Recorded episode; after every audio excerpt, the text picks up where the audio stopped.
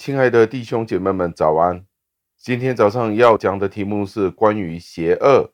在进到内容之前，先请问你一个问题：今天在你身边的朋友们，是不是全部都是基督徒呢？或者是你仍然活着与许多未信的人相交的情况呢？简单地说，你是不是仍然与许多的非基督徒有联系呢？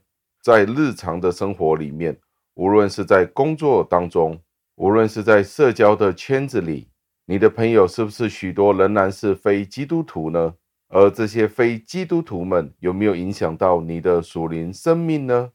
让这个问题带领我们进入今天的经文当中。今天的经文是出自于诗篇一百一十九篇的第一百一十五节。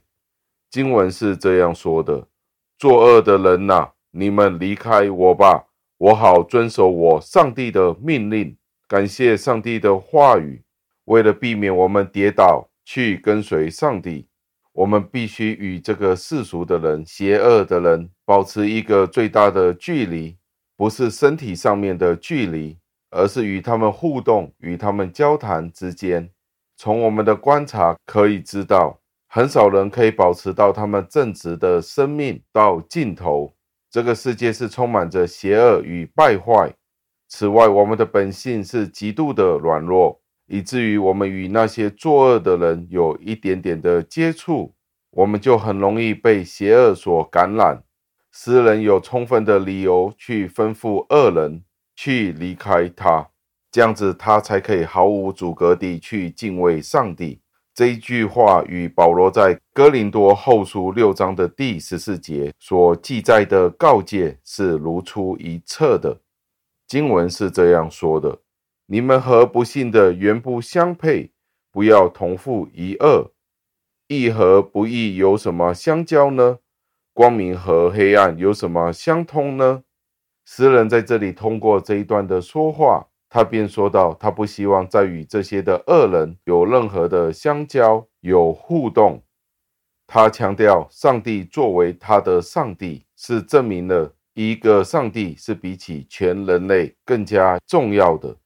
发现这个世界上普遍存在的邪恶，诗人选择把自己与那些恶人们分开，以便他可以与上帝完全的联合。”为了不被那些坏的榜样引诱我们去作恶犯罪，我们最好就将自己放在上帝的身边，并且不断地住在他的里面。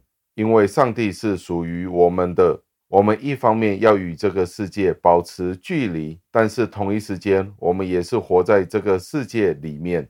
这个确实是非常困难的，但是我们必须去完成这一个任务。我们不能够放弃那些处于困境中的罪人，但是同一时间，我们必须确保他们的邪恶不会影响到我们。这是需要不断地去求智慧，也都求基督与他的话语充满我们的心的深处和我们的思想里面。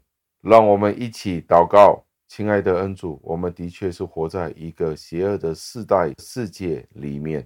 我们众人都被圈在这个罪的当中，纵然今天我们已经成为了圣徒，但是我们仍然不能够逃脱。